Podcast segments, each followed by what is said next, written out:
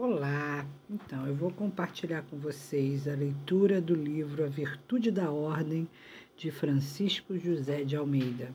Eu fui apresentado, esse livro é bem pequenininho, são 69 páginas, pequeno, livro pequeno, fino, mas grandioso no conteúdo. É da editora Quadrante. Aconselho você a ter na sua casa, para um livro para ser sempre consultado. Mas eu resolvi fazer para uma amiga a leitura e quem puder né, ser beneficiado com isso vai ser muito bom, vou ficar muito feliz. É, porque para mim está sendo maravilhoso. A noção de ordem mudou tudo aqui em casa. Então vamos lá. Na introdução ele porque eu, quando falou em ordem, virtude da ordem, eu pensei logo na arrumação, né? Então a introdução ela é bem importante para gente, que já vai situando a gente no que que esse livro realmente vai tratar. Então vamos lá. Num dos pontos iniciais do seu livro Caminho, diz São José Maria a escrivá: Não voes como ave de capoeira quando podes subir como as águias com essa imagem, recorda-nos que, no meio da sua vida diária, o cristão deve ter a cabeça, os olhos e o coração postos no céu e, assim, orientado, procurar elevar-se até as alturas de Deus. Outro dos pensamentos do autor, agora no livro Forja, fala-nos de um passarinho que, por suas forças, mal consegue chegar à sacada do terceiro andar de um prédio, até que um dia uma águia o arrebata nas suas poderosas garras e, depois de erguê-lo até o azul dos céus, o solta, dizendo-lhe: Vamos, agora voa. Sabemos que, por desígnio divino, não fomos feitos para arrastar-nos pelo chão, ou para bater as asas como uma galinha espavorida. Para afinal, só nos deslocarmos um ridículo meio metro. Fomos feitos para um voo em que experimentaremos a liberdade, o ar puro e a vista inesgotável dos cumes. Sabemos disso, mas também sabemos que por nós próprios se é que começamos bem, em breve nos assustamos ante a magnitude do firmamento que nos envolve e tornamos a procurar a terra, onde nos sentimos seguros. É a diferença entre o dom das alturas e a vida rente à terra, esgra, esgaravatando o chão sem parar. O peso da nossa mediocridade e a asfixia do imediato levanta-nos instintivamente a ter medo de continuar a voar e a desistir quando começávamos a experimentar e a encantar-nos com um panorama de luz sem sombras e paz silenciosa. Mas se não duvidamos de que a águia divina tem os olhos postos em nós e nos impulsiona, se a ela nos confiamos e a sabemos sempre por perto, não apenas no ponto de arranque, esse peso não nos força a estar agarrados à terra. A graça do batismo fez-nos com uma marca indelével da raça e da família dos filhos de Deus. Os outros sacramentos instilam-nos gota a gota a vida e a força do próprio Deus. Ouvimos no íntimo o incessante murmúrio encorajador dessa terceira pessoa, amável e paciente, que é o Espírito Santo. Temos à nossa disposição, sempre que dela necessitamos, a ternura do regaço de Santa Maria, Mãe de Misericórdia. Estamos amparados por esse corpo do qual somos membros vivos, a Igreja, que nos vitaliza e nos reabastece em pleno voo. E tantas ajudas mais mas a todas essas ajudas que pela fé estão ao nosso dispor, temos que dar-lhes o suporte nas nossas próprias asas. Ponto de aplicação da graça divina. Deus que te criou sem ti, não te salvará sem ti, diz Santo Agostinho. e do cortejo de virtudes que compõem e fortalecem as nossas débeis asas, a uma prosaica e vergonhada, que é a chave das outras, vistosas e muito cotadas. Chama-se, modestamente, ordem.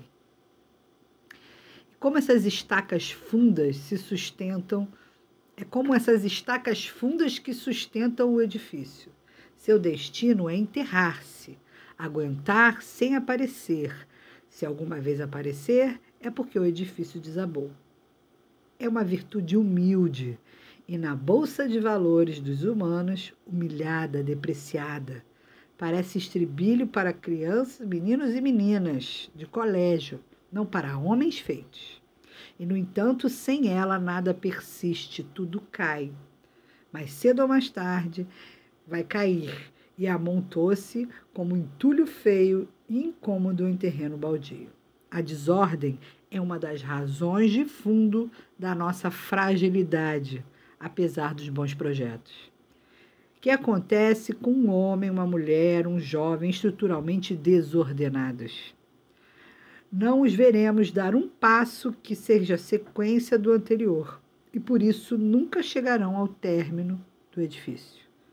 Ou serão o catavento que brilha e nada sustenta, inconstantes, frívolos, ociosos à espera de ver de que lado sopra o vento. Ou, então, serão homens afobados, esgotados, correndo atrás dos planos inacabados, dos encontrões em si próprios, nas esquinas da sua desarrumação.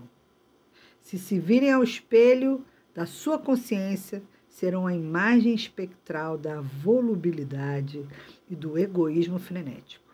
E, para os outros, serão fundamentalmente pessoas não confiáveis. Não respeitarão compromissos, nem prazos, nem amizades e, menos ainda, ideais. Talvez seja por falta de reflexão ou de uma vontade firme, talvez. Ou então, simplesmente por falta de ordem.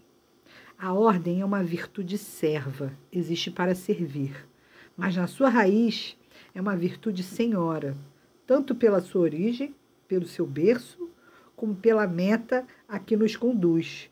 Se aceitamos a servidão paradoxal de servir a essa virtude que nos serve. Não se pretende fazer aqui umas considerações de mera prudência, ditadas pelo senso comum, nem oferecer conselhos de autoajuda, nem anunciar modos de melhorar o rendimento pessoal ou a eficácia organizativa. Do que se trata é de compreender melhor que a origem e o fim últimos da ordem se situam fora do espaço do tempo, na eternidade que nos precede e nos aguarda. Bom, é assim que tem a introdução, o livro, e é interessante porque, mesmo que você não seja católico, esse livro foi escrito por um padre. Como a educação clássica ela é uma educação que foi, é, foi muito conduzida pela Igreja Católica, quem estuda a educação clássica, independente da fé que, que tem hoje, vai precisar permear por essa literatura. Então, sem preconceito, se você não é católico, mas é importante para que você entenda as virtudes. Você vai precisar estudar na fonte.